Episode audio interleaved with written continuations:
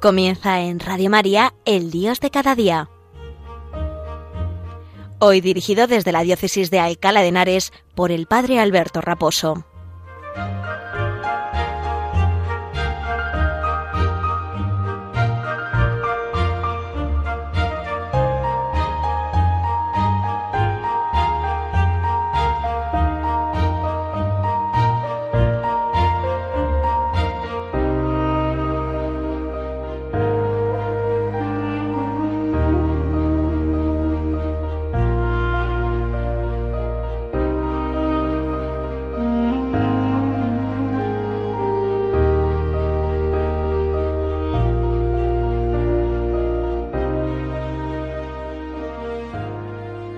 Buenos días a todos y un saludo muy cordial en este sábado 13 de noviembre desde la parroquia San Sebastián Mártir en la localidad madrileña de Arganda del Rey localidad madrileña que pertenece a la diócesis sufragánea de Madrid, a la diócesis de Alcalá de Henares, una diócesis antiquísima de pues de los primeros siglos de la Iglesia que luego perteneció al arzobispado de Toledo y que luego formó lo que era la archidiócesis de Madrid-Alcalá, hasta que hace pocos años, relativamente, en el 1991, pues por motivos pastorales decidió dividirse lo que es todo el núcleo de la Comunidad de Madrid, ¿no? En, tres, eh, las grandes eh, urbes, ¿no? Las grandes ciudades se suelen dividir, dividir en diócesis sufragáneas, en varias diócesis, para en una diócesis principal que es archidiócesis y otras diócesis sufragáneas, para poder atender pastoralmente mejor ¿no? a, los fieles. ¿no?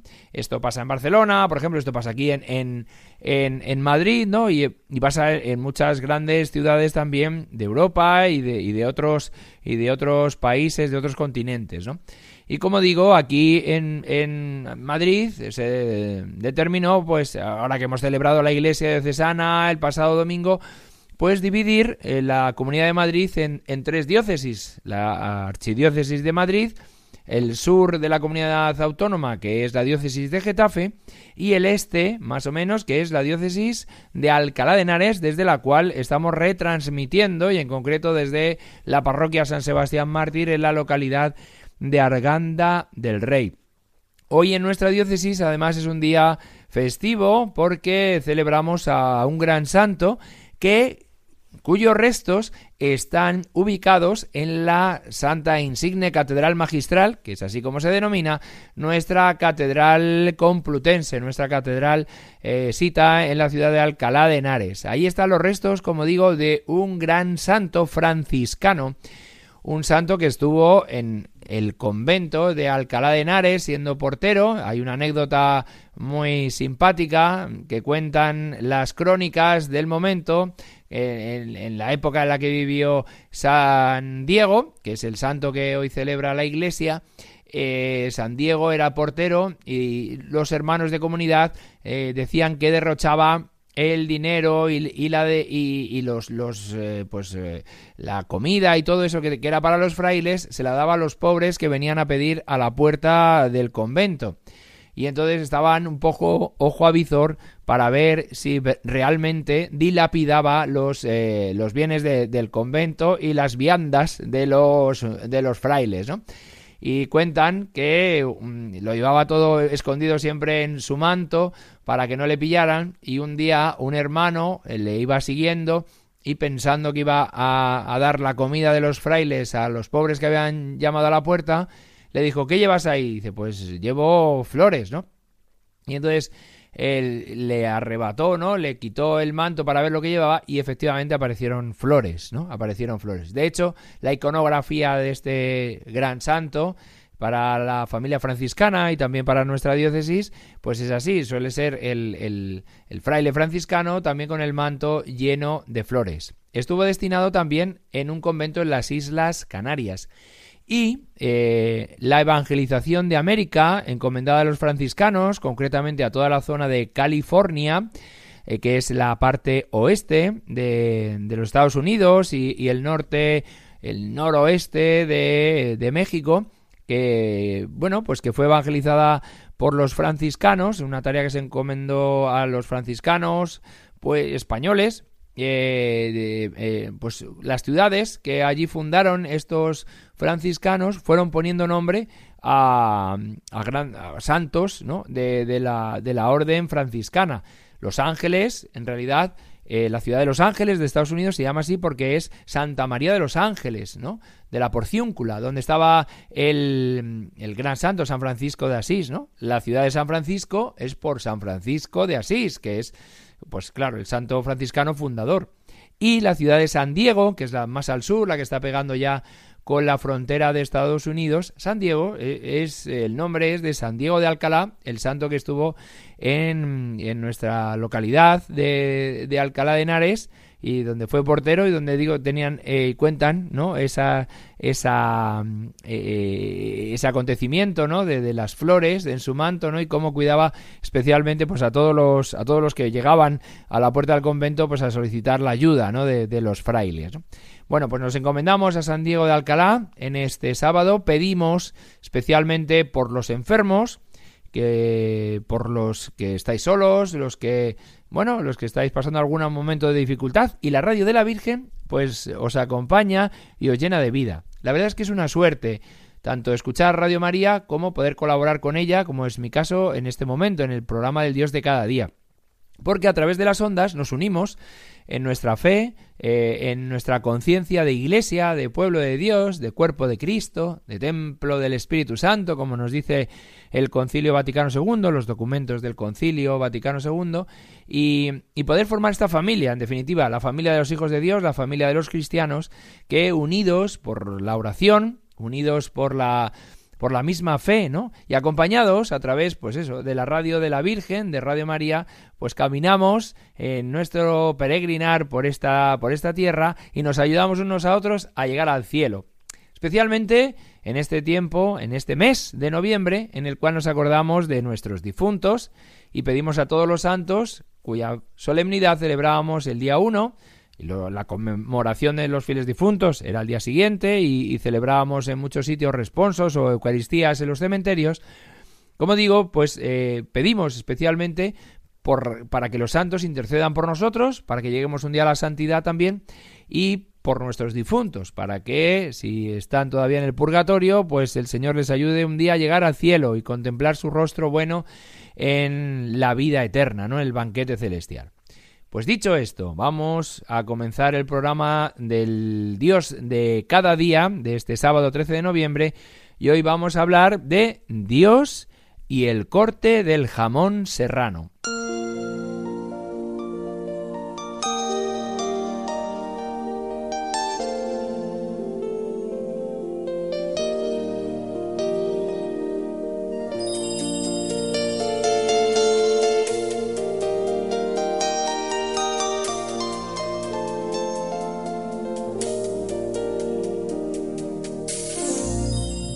Decía un profesor que tuve en la Facultad de Teología San Damaso, eh, un, profesor que, que, nos hizo mucho bien, que nos daba Sagrada Escritura, nos decía, dice, cuando uno prueba el bocadillo de jamón serrano, ya no quiere el bocadillo de mondas de patata.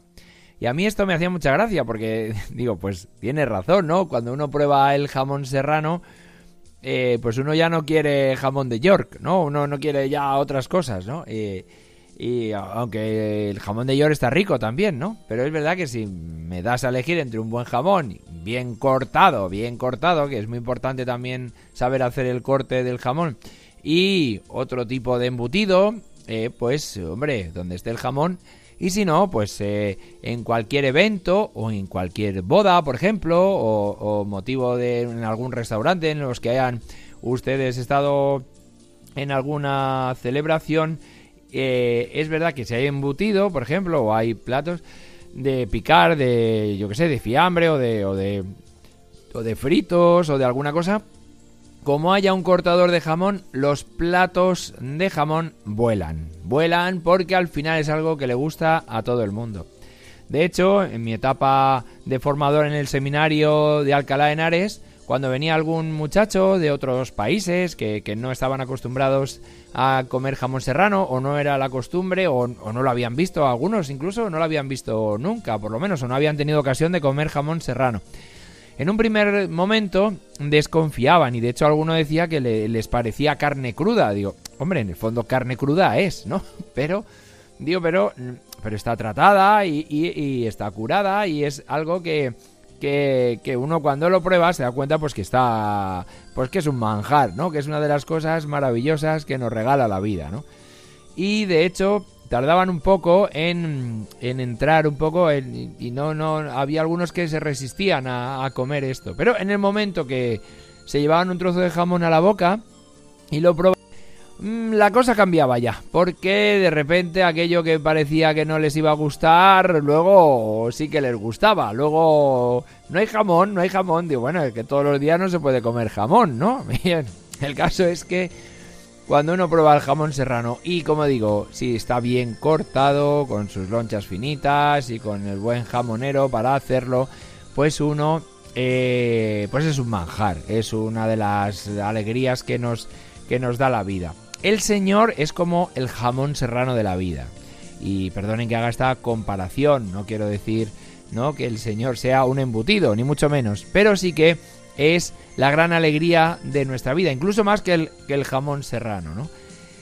De tal manera que nuestra vida, si se asemeja a la del Señor, si le sigue, si le, si le, le, tiene presente, y si mantenemos su presencia todo el día en nuestra mente, en nuestro corazón, nuestra vida cambia radicalmente, ¿no?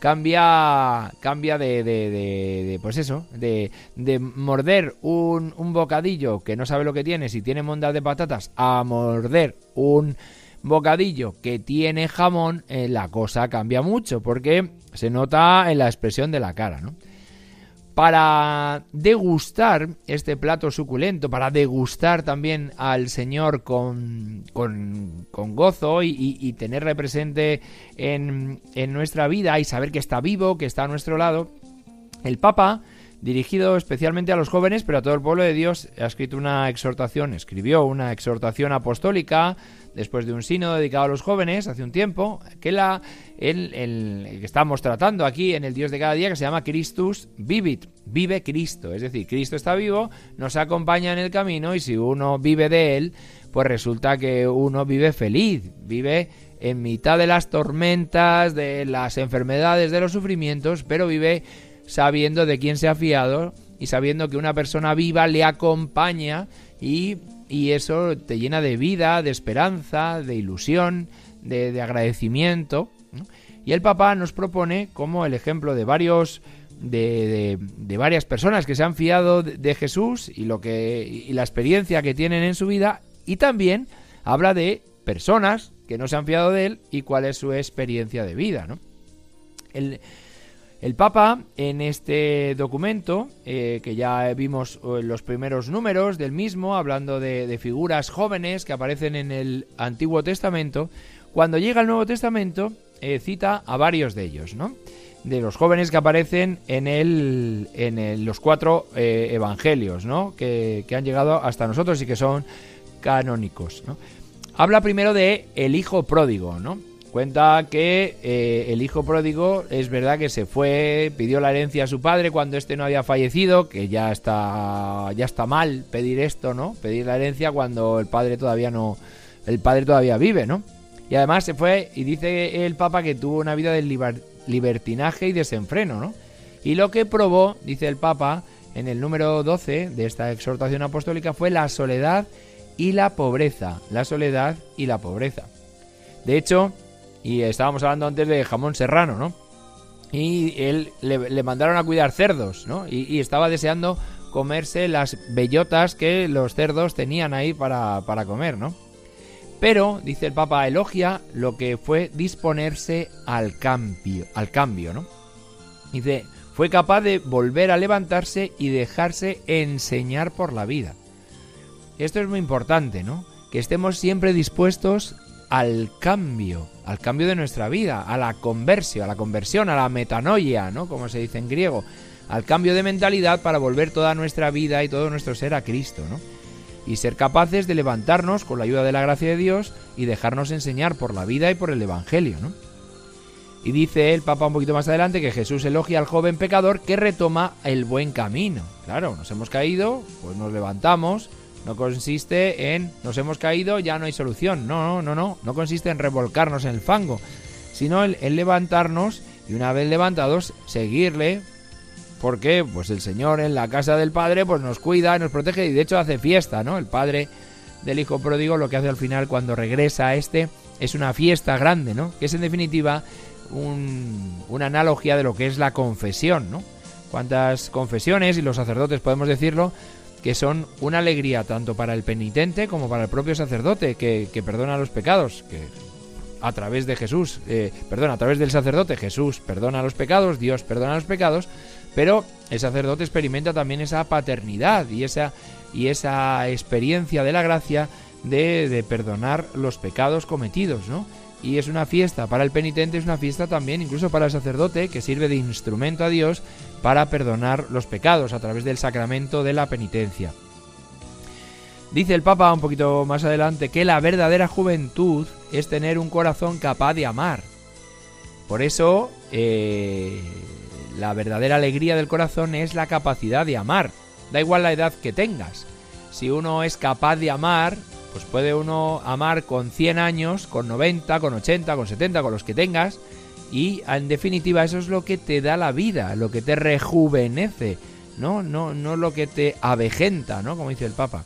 Dice, lo que avejenta el alma, dice el Papa por citar sus palabras, es todo lo que nos separa de los demás. Y también, y añado yo, también por lo que nos lo que separa de Cristo, ¿no? Cuando nos separamos de Cristo, nos separamos también automáticamente de los demás. Nos separamos de nuestra vida, de nuestro gozo, de nuestra alegría, ¿no? Bien. Dice que para Jesús no, no, había privilegios, ¿no? Y, y, que alguien tuviera menos años no significaba que valiera menos o que fuera de menor dignidad, ¿no? Y dice, para, dice el Papa, para que es una recomendación para los jóvenes y yo creo que para todo hijo de Dios, para todo eh, cristiano, ¿no? Y dice una cosa muy bonita en el número 15 que eh, os cito para que para que veáis esta fuerza de las palabras del Papa. Dice, un joven, y aquí podemos poner un cristiano, yo creo que vale para todos, no puede estar desanimado. Lo suyo es soñar cosas grandes, buscar horizontes amplios, atreverse a más, querer comerse el mundo, ser capaz de aceptar propuestas desafiantes y desear aportar lo mejor de sí para construir algo mejor. Qué bonito deseo del Papa, ¿no? Para los jóvenes y también para cada uno de nosotros, ¿no? No puedes estar desanimado, lo suyo es soñar cosas grandes, ¿no? Buscar horizontes amplios, atreverse a más, ¿no? No tengáis sueños pequeños, ¿no? Decía San José María Escribá, no, no tengáis sueños pequeños. Y es verdad, es verdad, a veces pensamos raquíticamente. Si Dios eh, hace obras grandes, ¿no? Lo dice la Virgen, ¿no? El Señor ha hecho obras grandes por mí, ¿no? Pues ya está, ¿por qué no hacer obras grandes también por nosotros? Pues fundamentalmente ¿Por qué no tenemos fe? ¿Por qué no la dejamos? Porque pensamos que no valemos. Ya, ya, pero es que esta obra la hace Dios, no la haces tú. Tú solo te tienes que dejar hacer, ¿no? Y pedir que eh, esa obra grande eh, crezca en ti, ¿no? Por eso, dice el Papa, continúa, y le cito, por eso insisto a los jóvenes que no se dejen robar la esperanza, y a cada uno le repito, que nadie menosprecie tu juventud que no nos dejen robar la esperanza. Y es verdad, y es verdad, a veces y el mundo nos quiere robar la esperanza, pero no, nosotros tenemos una esperanza hermosísima, la más grande que tenemos, y es la de saber que estamos llamados al cielo, saber que alguien ha pagado por nuestras faltas y pecados y que nosotros ahora tenemos en nuestra mano la salvación y la redención, ¿no? Pues cerca de, de pues eso, a través de los sacramentos, de la oración, de la vida de la iglesia, de la Eucaristía, de la, de la palabra de Dios, de los ejercicios espirituales, podemos acercarnos a Dios y que Dios nos llene de vida y, que Dios eh, presente en nuestro corazón, pues nos, nos devuelva la esperanza que la vida a veces nos trata de arrancar, ¿no? Dice el Papa también con respecto a los ancianos, eh, que sí, que lo trata aquí, en la encíclica de, de los jóvenes, ¿no? Muchos sois los que ya tenéis una edad avanzada y nos escucháis a través de, Radio María. Pues dice a los jóvenes con respecto a los ancianos. Dice, albergan un tesoro de experiencia que, pues uno en la juventud no tiene, ¿no? Han probado los éxitos y los fracasos, las alegrías y las grandes angustias de la vida, las ilusiones y los desencantos. Y en el silencio de su corazón guardan tantas historias que nos pueden ayudar a no equivocarnos ni engañarnos por falsos espejismos. La experiencia es siempre una garantía, ¿no? Una garantía y los ancianos tienen esta suerte de, tener esta experiencia que pueden comunicar a los que vienen detrás para que no eh, se engañen, ¿no? Como dice el Papa, con falsos espejismos, ¿no? Y para que no nos equivoquemos en cosas que ellos a lo mejor ya previamente se han equivocado, ¿no? Entonces, oye, esto por aquí no, que la cosa va mal, que la cosa no, ¿no?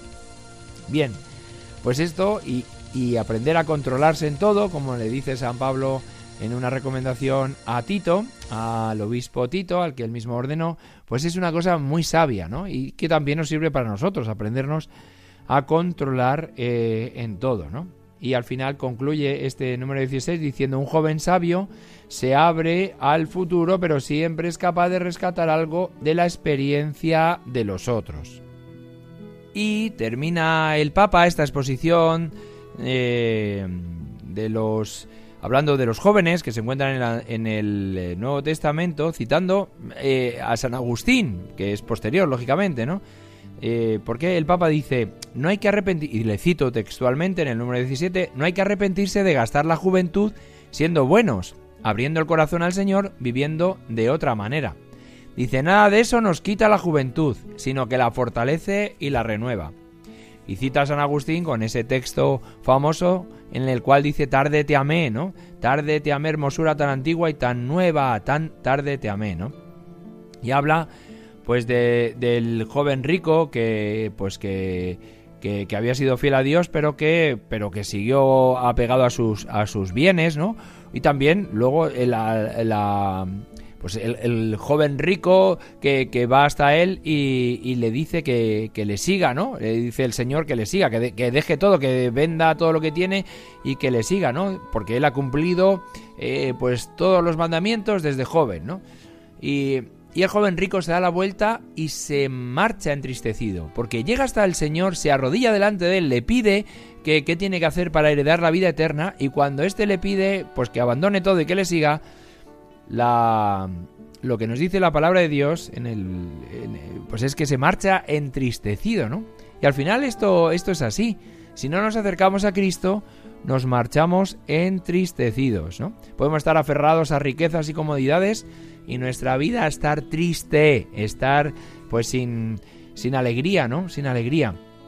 Y el Papa termina citando también pues a las cinco doncellas prudentes, ¿no?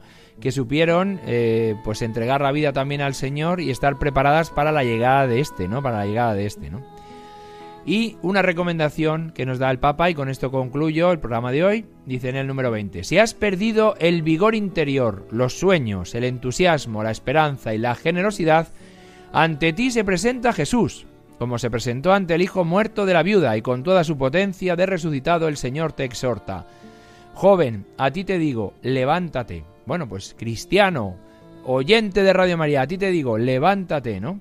Si has perdido el entusiasmo, la esperanza y la generosidad, Jesús se vuelve a presentar delante nuestra de la mano de la Virgen María. Bueno, pues hasta aquí el programa del Dios de cada día. Le pedimos al Señor que cuide mucho de todos nuestros oyentes de Radio María y que bendiga todas vuestras actividades. Recordar, el jamón serrano y Jesucristo, el Señor, de la mano de nuestra Virgen, de nuestra Madre la Virgen María. Un saludo y mi bendición del Padre Alberto Raposo.